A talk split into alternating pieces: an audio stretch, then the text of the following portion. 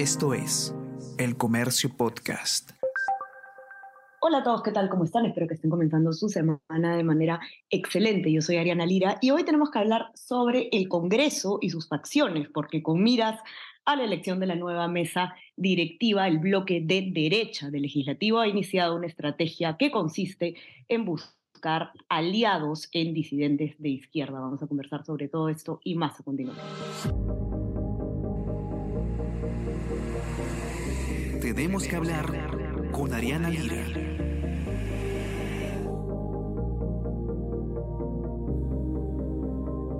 A poco de renovar la mesa directiva del Congreso, el bloque que está conformado por las bancadas de derecha, eh, llamado el bloque democrático, está intentando asegurar los votos necesarios para que su lista sea la elegida. Y para esto, decíamos en la introducción, se está buscando encontrar aliados dentro de la misma izquierda. Martín Hidalgo, nuestro periodista especializado en temas congresales, ustedes ya lo conocen muy bien, está con nosotros y nos va a traer todos los detalles. Martina, ¿qué responde esta nueva estrategia? Bienvenido. Hola Ariana, ¿qué tal? Gracias por, por la invitación acá al podcast. Eh, es un poco tratar de conseguir los votos después de un desgaste natural que han tenido el bloque de derecha después de haber asumido tres veces la presidencia del Congreso, primero con María del Carmen Alba, luego con Lady Camones, que fue sacada del cargo, y finalmente con, con José Williams. Hay un desgaste, eh, perdieron algunos aliados como Podemos y, más o menos por ahí somos en el camino.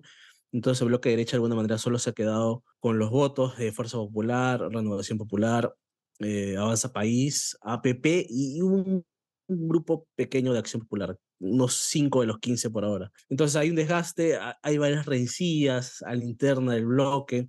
Eh, está, eh, por un lado, Avanza País versus Fuerza Popular, producto de, de, del debate que se dio con el adelanto de elecciones, donde Fuerza Popular salió a impulsar el adelanto de elecciones y Avanza País salió a criticar que, que Fuerza Popular se sume a esta, propuesta. Después está siempre los intereses personales eh, de ciertas bancadas como Renovación Popular.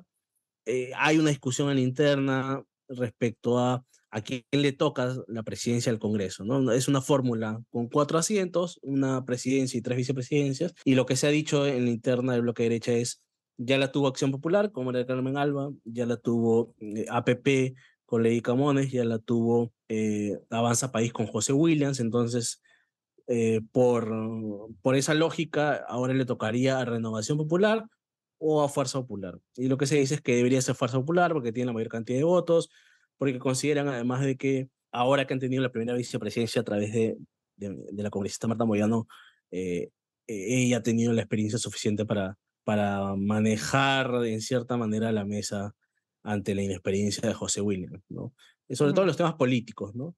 Entonces, en ese escenario es que están desgastados, con rencillas y saben que necesitan eh, más votos para poder ganar en primera vuelta o pelearle en una segunda vuelta. Eh, ya no tienen a Podemos, no quieren, no les interesa renovar por ahora al menos eh, alianzas con Podemos, entonces están tratando de buscar eh, votos en la bancada izquierda para hacer lo que le denominan una mesa multipartidaria. Salido congresistas como, han salido congresistas como, como Norma Yarro, Avanza País, como Patricia Juárez de, de Fuerza Popular, que eh, han Hacen, hacen comentarios como favorables, ¿no? A, a extendido la, la invitación a, de, a de que la izquierda debería integrar la mesa, ¿no? Y, y lo que, y el, el, foco que han puesto principalmente es en bloque magisterial, ¿no?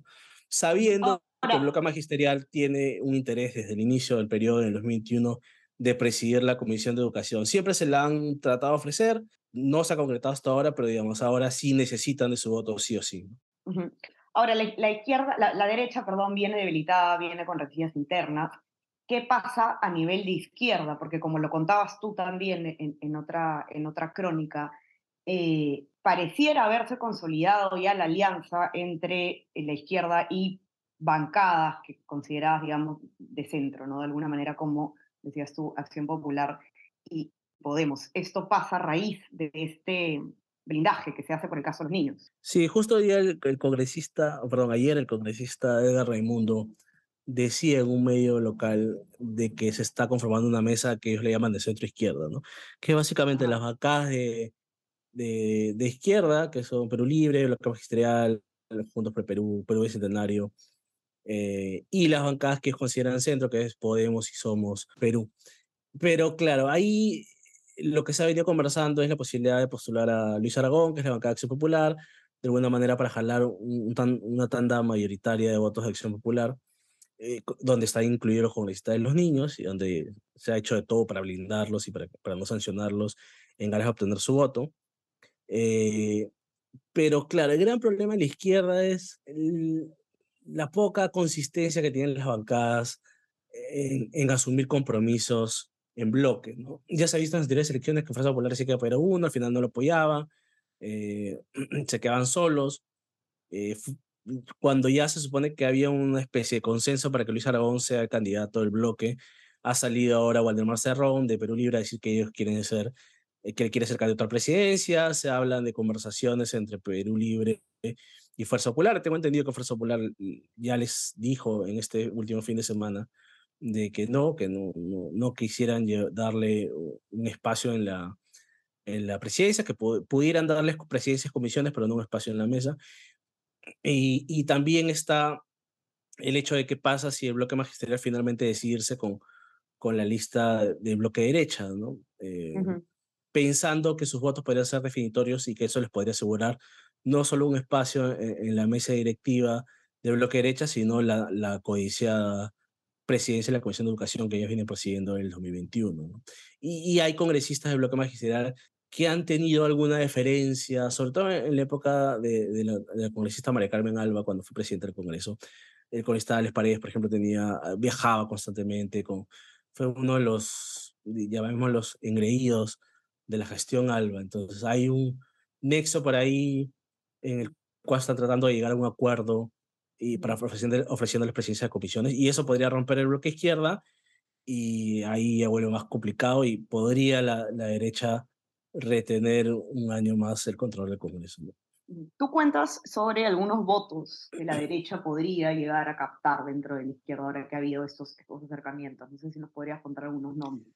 Sí, por el momento se hablan de eh, unos cuatro votos en el bloque magisterial, que son Conestales Paredes, el congresista Segundo Quirós, el congresista Elizabeth eh, Medina Hermosilla y la congresista, ah, si mal no recuerdo, es eh, la otra Francis Paredes, que es la otra congresista del Bloque Magistral. Después están los, los votos de, de, Acción Popular, que son de, de, la facción de María del Carmen Alba, que son Carol Paredes, la presidenta de la Comisión de Ética, eh, Pedro Martínez, quien ayer acaba de, sufrir otro incidente en Arequipa, donde ha salido eh, golpeado, y, y la congresista Silvia Montesa, que también está dentro de las posibles candidatas para la mesa directiva. No la presidencia necesariamente, puede ocupar una de las vicepresidencias, actualmente segunda vicepresidenta, y ella cree que puede repetir el plato.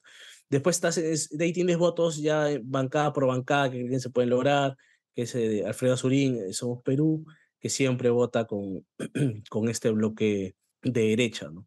Entonces son esos votos que ellos creen que pueden sacar y llegar unos a superar los 60 votos y por ahí con los no agrupados sumar un poco más. Y si es que no pueden ganar la primera vuelta, al menos llegar en segunda y en segunda eh, eh, lograr la, la, mayoría, ¿no? En segunda vuelta tú ganas con, con, con lo que tengas, ¿no? Así tengas un voto más, puedes, puedes ganar. En cambio, la primera vuelta sí tienes que lograr la mitad de los presentes. Así, si hiciste los 130, son como 65, 66 votos. Y va bajando si es que hay congresistas que no asisten, ¿no? Por ejemplo, Podemos está suspendido el congresista Enrique Wong, entonces él no tiene que, él no puede asistir, entonces se computa sobre 129, pero también pasa que algunos, ya sea estratégicamente o no, eh, algunos congresistas deciden no ir, faltan, se enferman, viajan, y eso te reduce la valla para poder eh, ganar.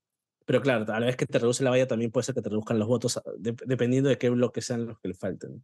Entonces, todo un juego de votos. Ah, yo, las negociaciones duras van a comenzar después de esta semana que viene, que es, la ah, es una semana de presentación que, que han dado, y después de eso ya las bancas van a comenzar con fuerza para las candidaturas. Por ahí también hay congresistas que quieren postular, que quieren ser como una especie de outsider, como Edras Medina, pero claro, es, es bien difícil.